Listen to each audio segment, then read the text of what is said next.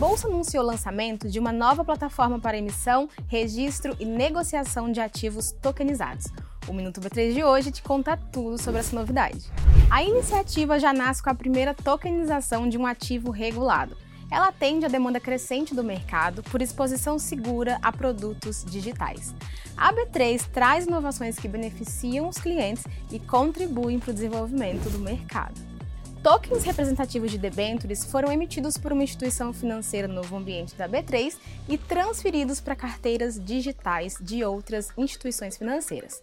O sistema foi desenvolvido em parceria com a QR Capital, utilizando tecnologia de blockchain que aumenta a segurança e a eficiência na transferência de ativos digitais.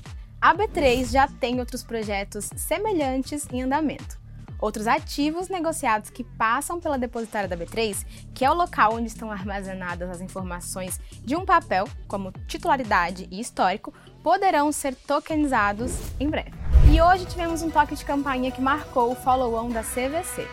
Além disso, a Inter Invest, plataforma de investimentos do Inter, comemorou aqui na B3 o início da oferta de cinco criptomoedas pelo Super App. Não se esqueça de seguir a B3 em todas as redes sociais. Boa noite, bons negócios e até amanhã.